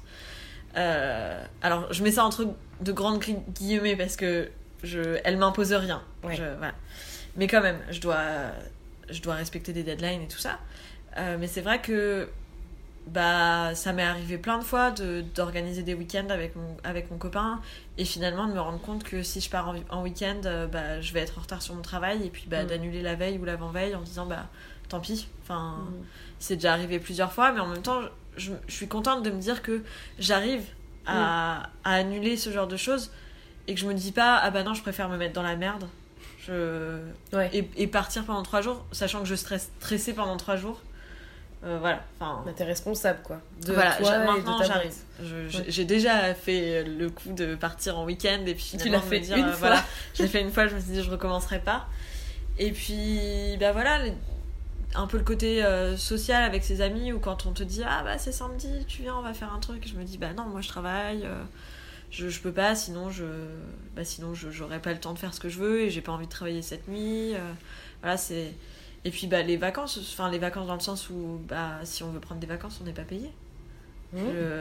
Enfin, les gens, les gens c'est vrai qu'ils se disent, euh, ils se disent euh, Ah, mais les indépendants, ils peuvent partir en vacances quand ils veulent. Oui, concrètement, je peux poser mes jours de congé quand je veux. Ça, c'est vrai. Par contre, si je pars en vacances, c'est du sans solde. C'est exactement comme si quelqu'un dans une société prenait des congés sans solde. Donc, ça nécessite de faire des calculs, de, de, de faire des rétro-planning pour savoir à quel moment tu peux partir par rapport à ta, à ta masse de travail, à la somme d'argent que tu as gagné dans l'année, voir si déjà tu peux financièrement partir en, en, vacances et si tu peux te le permettre de pas travailler pendant 10 mm. jours euh, parce que ça veut dire que pendant 10 jours tu n'auras pas de salaire. Enfin, et puis aussi on cotise pas, voilà, enfin très peu euh, mm. pour la retraite, euh, voilà, pour la sécurité sociale. Si ça se casse la gueule rien. Ouais, voilà, c'est ça. Donc, euh, ça aussi. Donc, c'est vrai qu'il y a, il y, a, beaucoup d'aspects un peu. Euh, enfin, il y a beaucoup de côtés bas. Enfin, mais. Euh, dans les avantages. Mais dans les avantages, finalement, bah, t'es libre, t'as pas de patron. Tu peux effectivement travailler et t'organiser comme tu veux. pour des métiers numériques, bah, tu peux faire ça aussi de n'importe où. Moi, je trouve ça génial de te dire que bah, mm. tu peux partir à l'autre bout du monde et, et, et travailler. Enfin, et du coup, allier le plaisir, euh, le plaisir au travail, je trouve, je trouve, ça génial. Et puis, bah, moi, comme je disais, mon copain, il est indépendant aussi, donc on se comprend vachement. On partage les mêmes choses. Bah, c'est comme tous les deux, en fait. Vous, vous avez les mêmes problématiques. Donc finalement, il n'y en a pas un euh, qui se dit, euh, qui, qui, reproche à l'autre d'être indépendant ou de travailler dans une société. Mm. Et c'est important aussi, je pense, parce que bah, je sais très bien qu'il y a beaucoup de, de, de couples où il y en a un qui travaille dans une société, donc qui rentre tous les soirs euh, à heure fixe et tout ça, et qui voit son conjoint euh, travailler tard et qui lui reproche de, euh, de, de faire passer sa vie de couple avant son. sa vie de travail, enfin son travail avant sa vie de couple, et que ça crée des frictions, tout ça. Enfin, moi, je pense que j'ai de la chance de pouvoir partager ça avec mon amoureux. C'est aussi, le, c'est aussi ça qui fait que, que j'adore mon travail, c'est que voilà, je, je peux partager je pense qu'il y a des familles clairement où c'est pas possible enfin où ça collera pas. Ouais voilà hmm. ça. J'ai eu beaucoup de chance euh, de, de ce côté là et, je pense que c'est aussi un point fort de mon travail c'est que je sais que je suis soutenue et que et que si ça va pas je peux en parler et qu'on peut trouver des solutions et, et voilà. Financièrement, ça vous stresse pas trop vous Parce que bon, ça fait combien de temps lui qu'il a son compte? Bah, ça fait 7 ans. Ouais, donc au final, à peu près au même moment. Ouais. Euh, euh, financièrement, non. Alors, lui, c'est un peu plus compliqué parce que euh, moi, je suis payée pour mon travail. Lui, il fait de la création. Oui. Et donc, lui, il fait, plein il fait du jeu vidéo, donc il fait de la création en amont. Et il va savoir s'il est payé que si son jeu fonctionne. Donc, si son jeu fonctionne pas, c'est très, c'est très, enfin, c'est très global ce que je dis parce que c'est pas vraiment ça dans la réalité. Mais si son jeu marche pas, il a travaillé pendant deux ou trois ans, euh, entre guillemets, euh, pour, pour ne pas gagner d'argent. Pas pour rien, mais pour ne mm. pas gagner d'argent. Moi je, moi, je suis payée vraiment euh, pour le travail que je fais. C'est comme aller faire ses courses. Je ne donne pas ma robe avant qu'elle qu'elle soit payée. Mm. Donc, donc voilà, moi ça va. Je, j'arrive à largement en vivre suffisamment, bien, même très bien. Enfin, je trouve que j'en vis très bien mm. par rapport à mes besoins. Donc le seul truc qui me fait peur, c'est est-ce que l'année prochaine j'aurai assez de clientes pour euh, pouvoir euh, manger? C'est juste ça. À partir du moment où j'ai mon quota de clientes, c'est bon, je, je m'en fais pas. Je... C'est quelque chose, parce que moi, ça fait que 3 ans et euh, tu vois, là, en plus, attendre un enfant, les aléas et tout. je, alors, je, je pense que c'est ça, peut-être que tu pourras le confirmer, mais ça part jamais vraiment. C'est pas vraiment une peur, mais c'est ce cette incertitude, en fait, tu sais jamais vraiment ce que va te réserver l'année prochaine. C'est ni du bon ni du mauvais, mais c'est quelque chose qui fait partie de la vie d'indépendant. Bien sûr, oui, ça mm. fait. Et il n'y a même pas que ça, il y a plein de choses qui. Comme moi, pour ma colocation qui s'est mal passée et qui a fait que j'ai dû chercher euh, en urgence un local que j'ai pas trouvé mm. et que je trouvais pas d'appartement parce qu'on était tous les deux indépendants et qu'à Paris, bah, les propriétaires veulent pas d'indépendants j'étais à deux doigts de fermer ma société en fait, enfin d'arrêter en tout cas la robe de mariée, puisque si j'avais pas de local, si je pouvais pas travailler dans un endroit, je pouvais pas faire de robe. J'étais dans un studio de 20 mètres carrés euh, avec mon conjoint, euh, enfin dans lequel tu manges, tu vis, enfin c'était pas possible de faire des robes de mariée dans ces conditions-là. Donc j'étais, enfin voilà, il y a aussi parfois des événements indépendants de notre propre volonté qui font que ça peut mettre en danger.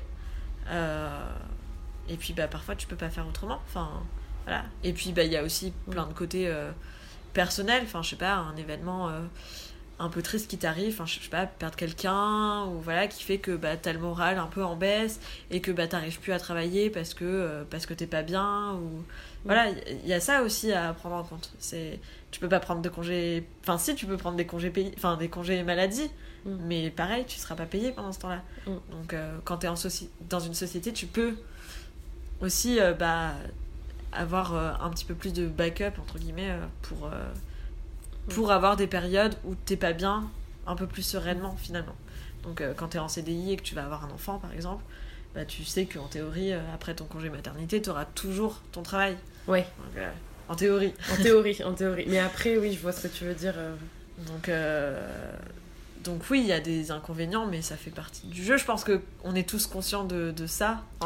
Moi, je pense qu'on est conscient. Alors, on le sait, mais je pense que quand on le vit, on le comprend. Parce oui, que bien sûr. c'est pas la même chose. Ah, bah hein. de toute façon, c'est comme tant que t'as pas goûté à quelque chose, tu sais pas si t'aimes ça ou pas. Enfin, puis là, franchement, il y a des trucs que tu sais que tu vas pas aimer, mais quand tu les vis, ça te. Bien sûr, ouais.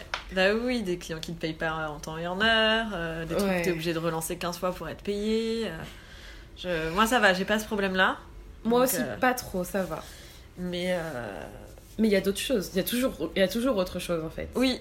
Alors, moi, il y, a un truc que, que je dis souvent et que je répète aux gens qui veulent se lancer et qui sont euh, qui veulent soit euh, ouais se mettre en indépendant ou même à des sociétés des trucs comme ça euh, le seul domaine où on paye après c'est le travail c'est à dire que tu travailles un mois t'es payé à la fin du mois par contre quand tu vas faire tes courses tu payes tes courses avant de pouvoir les consommer. Mm. Bah, quand tu es, en- indépendance, c'est hyper important de demander de l'argent avant de commencer à travailler. Parce qu'en fait, euh, contrairement à la société, enfin un- une entreprise, euh, la personne elle peut se casser et pas te payer en fait. Donc euh, elle peut disparaître euh, et ne jamais te payer. Donc c'est important de demander des acomptes. Je sais que c'est dur quand on se lance de se dire euh, bah non, t'as envie que la personne, ton, que ton client, il voit ton travail et pourquoi t'as fait ça, comment tu l'as fait, t'as envie de savoir qu'il est satisfait avant d'être payé. Mhm. Mais non, en fait, il Mhm. faut au moins demander un acompte. Moi, je sais, et encore récemment, et pourtant j'étais euh, dans les deux derniers devis, tu vois, pour, un, pour un potentiel client, un prospect du coup, vu que c'est pas un client. Et je sais que euh, le fait de pas avoir été, euh, euh, comment dire, dans le conseil, de pas avoir donné quelque chose que j'aurais donné de façon payante, ça a joué en ma défaveur, mais c'est quelque chose que je refuse, c'est-à-dire de travailler gratuitement, Ouais. même si je sais que j'ai plein de choses à apporter derrière et que je peux le faire. C'est vraiment de. Je sais pas, c'est une règle d'honneur, tu vois. Oui, de se sûr. dire, ben, ok, on travaille ensemble, je peux vous aider à faire ça, ça, ça, ça, ça.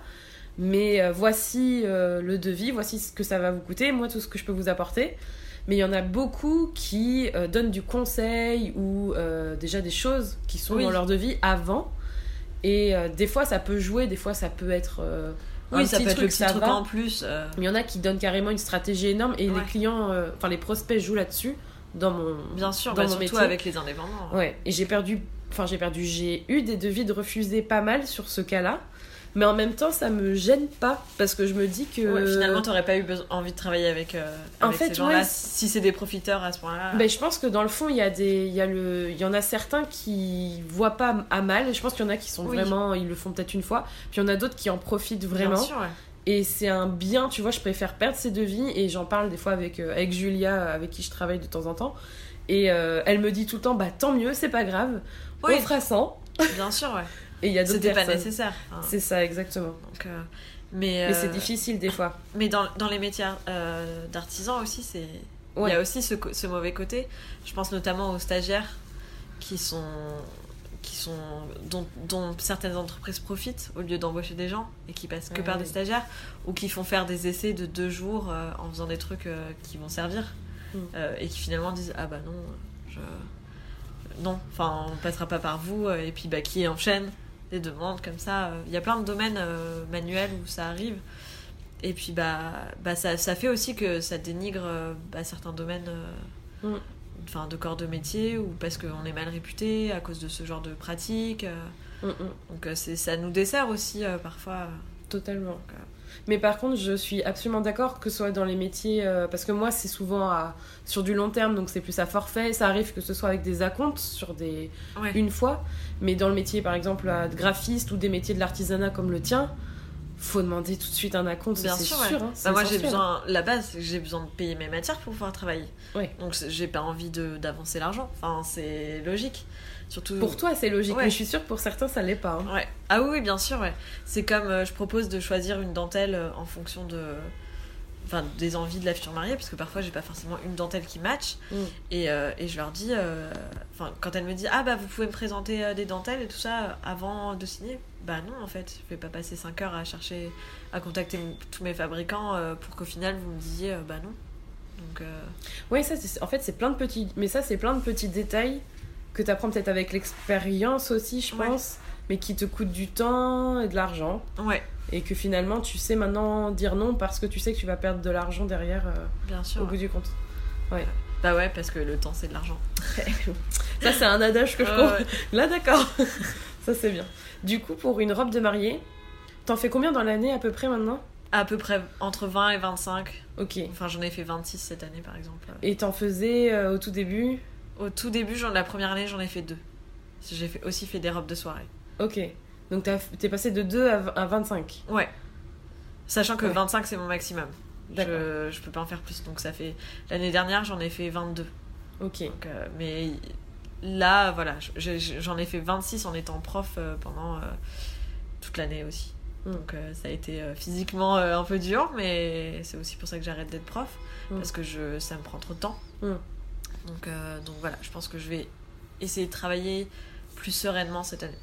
Ouais. Donc, euh, Tu, enfin, toutes les années, de toute façon, t'apprends à, oui, à à t'adapter. euh, effectivement. ouais. Ouais. C'est quoi le processus juste un peu euh, simplifié de, du début de la, tu de la demande de création à euh, la livraison euh, Tu travailles en saison en plus, je crois, parce que Ouais. les mariages. Ouais, alors moi je travaille plus sur des mariages d'été, donc ça représente fin mai à fin septembre à peu près. Ouais. Donc c'est une grosse période avec beaucoup de travail. Je Même pour les mariages, de toute façon, au mois de mai, je commence à travailler au mois de décembre, janvier. Euh, Et donc le processus, c'est un prototype, donc comme on a fait, ce qu'on appelle une toile. Et ensuite, euh, dès que les modifications, les retouches, tout ça sont validées, j'attaque la vraie robe de mariée dans les vraies matières. Petit à petit, il faut compter 3 à 4 essayages par robe. Mm. Donc euh, ça nécessite à chaque fois beaucoup de, de travail, mais c'est du, vraiment du petit à petit. C'est-à-dire que je fais pas toute la robe d'un coup que je vais ensuite retoucher parce qu'il y a des choses à, à changer. Non, j'avance stratégiquement afin d'avoir des. S'il y a des retouches, de les faire au bon moment pour que j'ai pas à tout défaire, tout refaire Mm. et euh, jusqu'à avoir la robe terminée. Ouais, donc ça prend vraiment plusieurs mois, Euh, du début à la fin. Bah, ça prend entre 50 et 150 heures pour faire une robe, ça va vraiment dépendre du modèle. Donc, mis bout à bout, ça fait un mois de travail à peu près. Donc, Ouais. euh, donc si tu comptes 25 robes, euh, La vache. voilà. c'est aussi pour ça que je prends des, des stagiaires. Mm. Alors j'inclus tout, hein, dans... c'est-à-dire que j'inclus mes recherches matières. Donc quand je fais des recherches matières, ça, je le fais pour plusieurs robes en même temps. Mm. Enfin, quand je vais chez des fournisseurs, je vais, plusieurs, euh, enfin j'achète pour plusieurs euh, robes en même temps. Ah, donc ça inclut tout ça. Donc si tu comptes finalement, ça fait pas non plus 25 mois de travail dans, un- dans une année, c'est pas possible, beaucoup. voilà. Mais euh, mais ouais, ça fait un gros rush dans l'année pendant 8 mois, enfin entre 8 et 10 mois où je travaille beaucoup. Ok. Donc, euh, Ça fait beaucoup sur 12, hein. oui, oui, oui. J'étais en train de me dire, ouais, euh, ouais. Ouais. Mais je travaille chez moi en pyjama euh, quand j'ai envie. Ouais, c'est pas mal. Et à part en conseil pour justement les personnes qui ont envie de se lancer dans quelque chose d'art, enfin, dans l'artisanat, alors je vais essayer de penser à ma, à ma maman parce que justement elle est dans cette réflexion de faire une reconversion, mais tu vois, ça, tes conseils ça s'adresse pas forcément à des gens qui sont en reconversion, c'est peut-être quelqu'un qui veut Ouais. lancer une entreprise de création euh, de robes ou autre chose. Est-ce que tu as des conseils ou... Alors, j'ai un conseil qui est pas vraiment le mien. Je vais citer quelqu'un, du coup, je vais citer Eleanor Bridge, qui dit que euh, quand on veut se lancer, il faut essayer de trouver quelque chose, un domaine euh, de niche, enfin ce qu'elle appelle de niche. Donc, il faut trouver sa spécialité, je pense que c'est important. Pas essayer de faire ce que les autres font déjà, euh, parce que bah, ça crée de la, de la concurrence inutile. Et puis, il y a toujours forcément quelqu'un qui fait ça, entre guillemets, mieux que nous. Euh, vraiment, de trouver sa spécialité et de pas avoir peur de se lancer. En Mm. fait, euh, en tant que prof, je le répète souvent, les adultes ont peur de tomber et de pas se relever. Ils ont vraiment peur de se tromper. Je pense qu'il faut faire comme les enfants. Un enfant, ça tombe de son vélo et ça se relève immédiatement et ça recommence et ça a oublié dans la minute qu'il est tombé. Enfin, Mm. En fait, il faut, il faut vraiment avoir ce, ce- cette optique-là de se dire que bah, si on est tombé, c'est pas grave, on peut toujours se relever. Enfin, Mm. et puis si ça marche pas, on fait autre chose, c'est pas grave. Enfin, mais si on n'essaye pas, on saura jamais si ça marche. Donc euh, Mm. voilà. Aller de l'avant et pas Ouais, apprendre de ses erreurs. bien sûr. ouais. Ouais.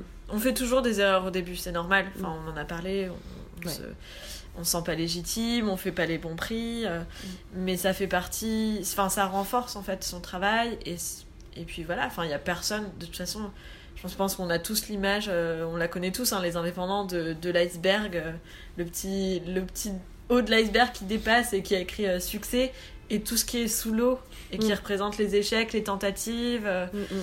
Enfin voilà, je pense qu'il y a peut-être 90% de tentatives et d'échecs pour 10% de réussite, mais ces 10%-là, ils sont hyper importants. Et c'est ce qui fait que, qu'on est bon dans notre domaine. Enfin, on réussit rien du premier coup, c'est pas possible. Mais moi, c'est pour ça que je fais le podcast et que je parle de ça aussi à titre personnel ou professionnel, ou les deux. C'est que justement, euh, je sais que beaucoup voient la réussite et tous, tout le bénéfice, euh, ou tout le- tous les bénéfices ou tout ce que ça peut apporter à soi et aux autres. Mais on parle pas des 90% restants de toutes les Ouais. difficultés. En fait, euh, il y en a beaucoup aussi, je pense qu'on peur de, de se mettre, euh, de, de paraître faible ou d'être. euh, voilà, de ne Ouais, pas puis- paraître professionnel. Et puis il y a plein de métiers qui s'apprennent. En fait, il y a aucun métier réellement qui est inné en fait. Ah oui, c'est sûr. Euh, je donne souvent l'exemple d'un médecin en fait. Un médecin pour apprendre son métier, il doit apprendre bah, travaux manuels ou peu importe le métier, bah, c'est pareil en fait. Mm. Euh, non, les artistes, ils sont pas nés avec, euh, avec un petit truc qui fait qu'ils sont bons. Mm. Ils se sont pris plein de portes dans la tête. euh, Enfin, ils ont été refusés euh, dans des galeries, dans des trucs comme ça. Moi, pareil, enfin, il y a plein de gens qui sont venus me voir et qui m'ont dit Bah non, finalement, j'ai signé chez d'autres gens. Enfin, ça fait partie du jeu. Du jeu. Je pense que, ouais, même euh, des grands enfin, entrepreneurs euh, enfin, qui ont monté des multinationales, euh, ils se sont rétamés avant. Enfin, c'est sûr. Mm. Sûr et certain. Non, moi justement c'est ça qui me dérange, c'est que c'est pour ça que je le fais aussi, c'est pour montrer qu'on est tous des êtres pas, ouais. humains, que euh, c'est bien de... Enfin moi je suis totalement au contre-exemple de euh, la personne qui, qui veut juste montrer toutes ses richesses matérielles ou... où tu vois tout ce côté hyper philosophe mais euh, qui est très creux. Enfin pour moi ça Ouais. sonne très creux. Et d'un autre côté, tu enfin moi je m'identifie pas du tout à ça. Je pense qu'il y en a qui s'identifient peut-être. Ça leur vend peut-être du rêve. Oui, ah bah oui, oui. Mais moi j'ai vraiment envie de. Bah, un exemple tout bête, enfin, YouTube, tu vois. Ah oui, oui, oui. Voilà, tous les ados qui pensent qu'en mettant une vidéo sur YouTube, ils vont devenir célèbres. Bah non, quand tu regardes tous les créateurs de contenu, ils ont fait des centaines de vidéos avant qu'il y en ait une qui, qui marche. Enfin, Mm, mm. Voilà. C'est exactement pareil. Je pense que bah, c'est des tentatives, surtout des essais. Et en fait, faut pas avoir peur. Voilà. Je dis à mes élèves que bah, si elles se sont trompées une fois, bah, c'est pas grave, elles réussiront mieux la deuxième fois. Enfin, forcément, puisqu'elles ont fait des erreurs et elles ont appris où était l'erreur. Et quand tu sais comment trouver la solution, bah, tu peux que y arriver. Tu penses qu'on valorise pas beaucoup l'échec en France? Tu penses Ah que c'est français? Ou pas? Euh, On parlait de Made in France tout à l'heure, c'est pour ça. Alors clairement en France, les... en tout cas dans le manuel, euh, Ouais. c'est pas du tout mis en avant hein, quand, on, quand on voit par exemple le Japon ou l'Allemagne euh, qui, qui ne boycottent pas du tout les filières professionnelles. Mm. Euh, oui, en France on est vachement en retard. Ouais. Euh, surtout qu'on se rend compte qu'on a de moins en moins de, de savoir-faire, enfin qu'il y a beaucoup de choses qui se perdent alors que la France est quand même un pays réputé comme un pays vachement artisanal, Mm. avec beaucoup de création, de spécificité et tout ça. Clairement, ouais, en France, je... Bah déjà, quand on te dit que faire du professionnel, c'est un échec social, Ouais. Tu pars euh, pas bien. Donc, euh, Ouais, Déjà au lycée, euh, je me souviens, euh, déjà, rien que dans la filière générale, la filière littéraire, elle était déjà Ouais. un peu poubelle. et la, la Et filière pro STG, et tout. Mm. déjà la STG qui était considérée comme un, un bac général, c'était parce que t'avais pas les capacités de faire un S, L ou S. C'est ça. à l'époque. T'es nul, quoi. Voilà. Donc, alors là, le, le professionnel, allez en. Et puis, bah, à cause de ça, finalement, le- effectivement, dans les lycées professionnels, il y a des gens qui sont, euh, entre guillemets, en sous-capacité parce que socialement, ils peuvent pas faire plus que ce qu'ils ont appris. Mm. Et parce que les gens qui ont cette vocation ne veulent pas côtoyer des gens qui sont euh, Ouais, je Enfin, vois. pas là pour. euh, Enfin, qui sont là pour. euh, juste pour être là.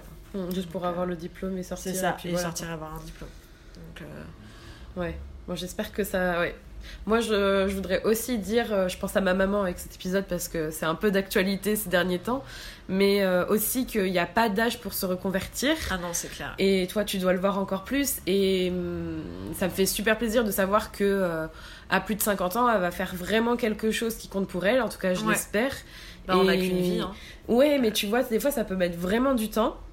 Euh, je pense Si que ça peut c'est la personnel et tout. euh, Oui. J'ai eu une stagiaire de 40 ans Ah ouais. cette année. voilà. Donc, euh, qui était. donc, qui a. Enfin, que.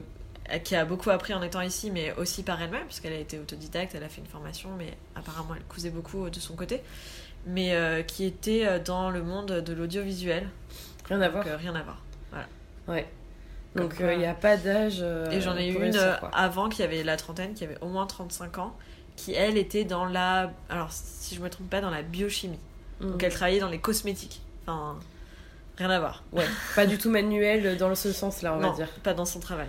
Donc, Ok. euh, comme quoi, euh, de toute façon, on n'a rien sans rien. hein. Si on n'essaie pas, voilà. Ouais. on en revient toujours à ça. Si on n'essaie pas, on peut pas savoir. Ouais, et ne pas, euh, ne pas avoir peur d'essayer, de se lancer.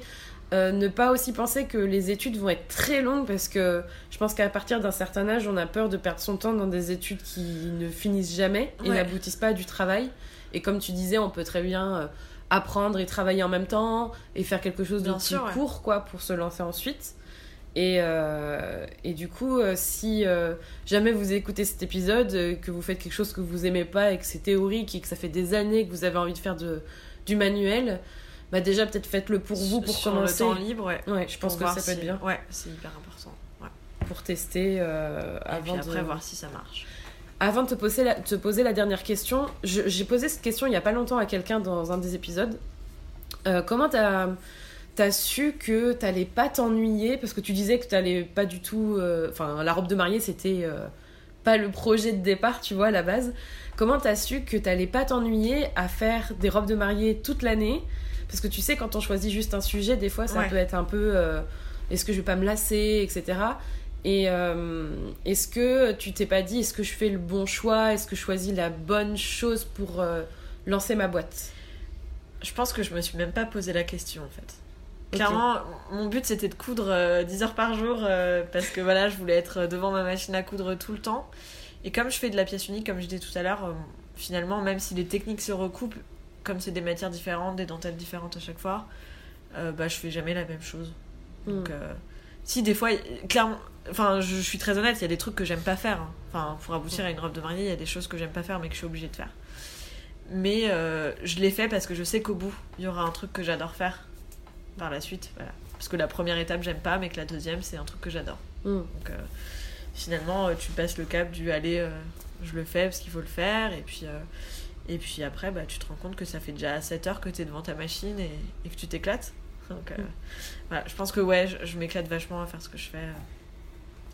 Je- puis bah, j'en parle beaucoup avec mon, avec mon conjoint qui avait sa grand-mère qui était dans la couture, donc il, connaissait déjà ce domaine-là. Donc euh, Hmm.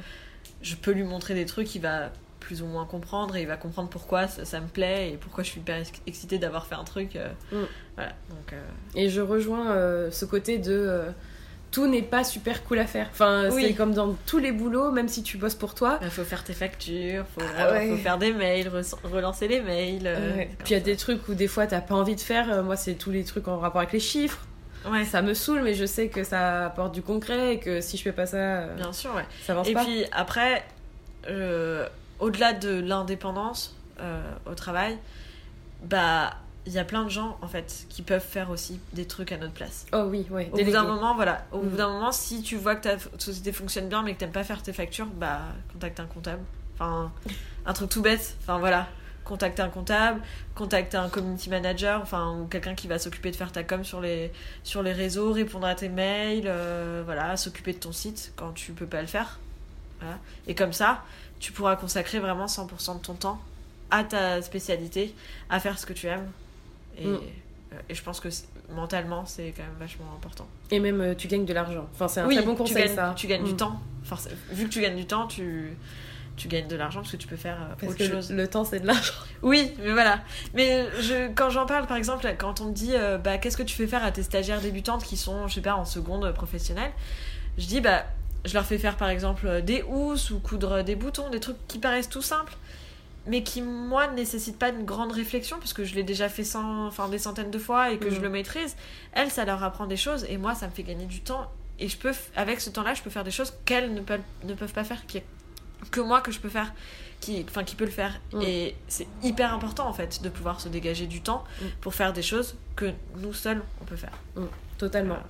Faut penser à développer son propre business aussi. Il y a Ouais. plein de choses qu'on Voilà. n'a pas toujours abordées, mais Donc, euh, dans une société, il y a plein de facettes, mais si on a créé cette société-là, c'est bien parce qu'on avait une spécialité. Mm.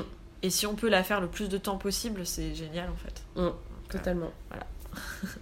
du coup, la dernière question, après cette euh, discussion que je pose tout le temps, c'est quoi pour toi être soi? Euh... C'est la question question. un peu difficile.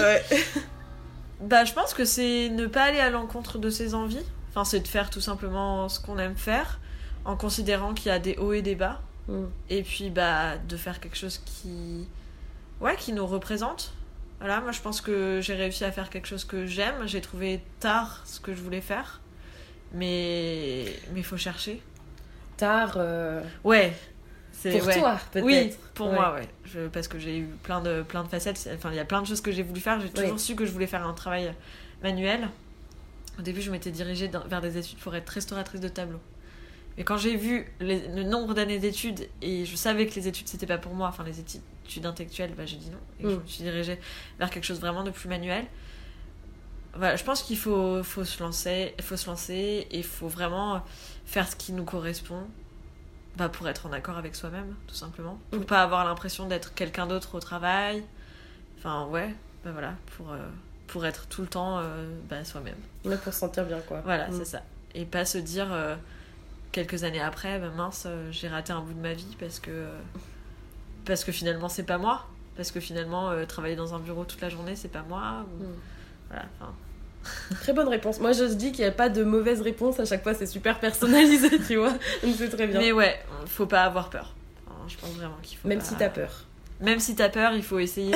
Enfin, c'est pas une mauvaise chose d'avoir peur, de Mm. toute façon. Je pense que ça nous pousse à sortir euh, de notre zone de confort, ça nous pousse à faire des choses qu'on- n'aurait peut-être jamais imaginées. Mm. Euh, parce que voilà, parce que c'est ancré en nous et que, bah, que on a un espèce d'instinct de survie. Mm. Même si c'est très évasif de parler d'instinct de survie dans le travail, mais voilà, je pense que faut toujours savoir remonter quand on, dé- quand on descend. euh, voilà.